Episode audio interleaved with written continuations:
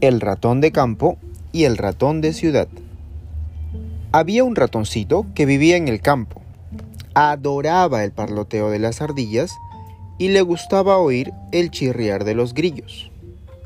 Al ratón de campo le encantaba el olor de la tierra y el del pasto y no quería vivir en ningún otro lugar. Su primo vivía en la ciudad. A ese ratón le encantaba oír las bocinas de los coches. Le gustaba mirar a toda la gente afanada caminando por las calles de la ciudad.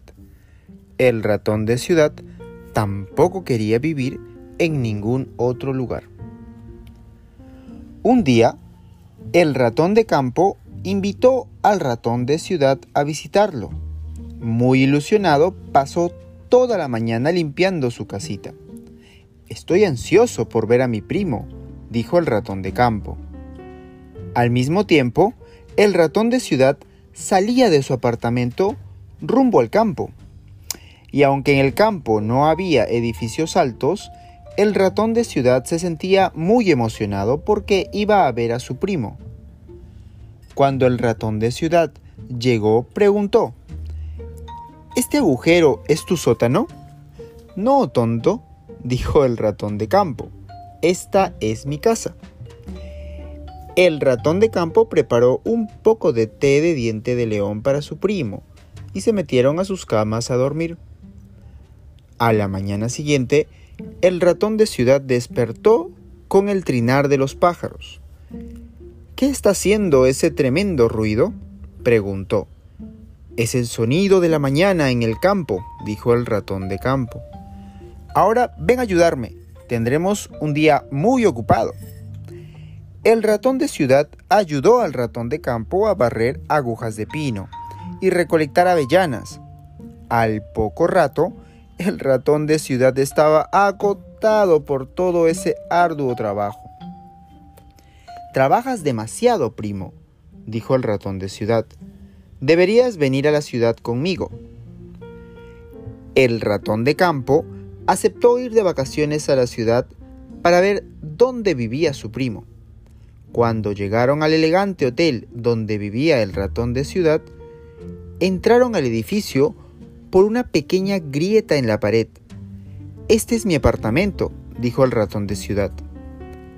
El ratón de campo vio servilletas elegantes y una fina vajilla. Estamos bajo el escenario, le dijo su primo. En la noche, la banda toca y la gente baila hasta temprano en la mañana.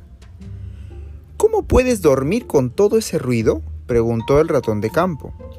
Duermo durante el día, contestó el ratón de ciudad, y guió a su primo a la alacena para cenar. Después de robar su postre de un carrito de pasteles, los dos ratones se sentaron satisfechos en la cocina del hotel. En ese momento el chef los vio. Ratones asquerosos, dijo. Los atraparé. El chef persiguió a los ratones con una escoba, pero el ratón de ciudad condujo al ratón de campo a salvo por otro agujero en la pared. El ratón de campo se dejó caer en el suelo para recuperar el aliento. Eso estuvo demasiado cerca, dijo. El ratón de campo decidió regresar a su tranquila, segura y pacífica vida en el campo. Recogió sus cosas y regresó a su casa.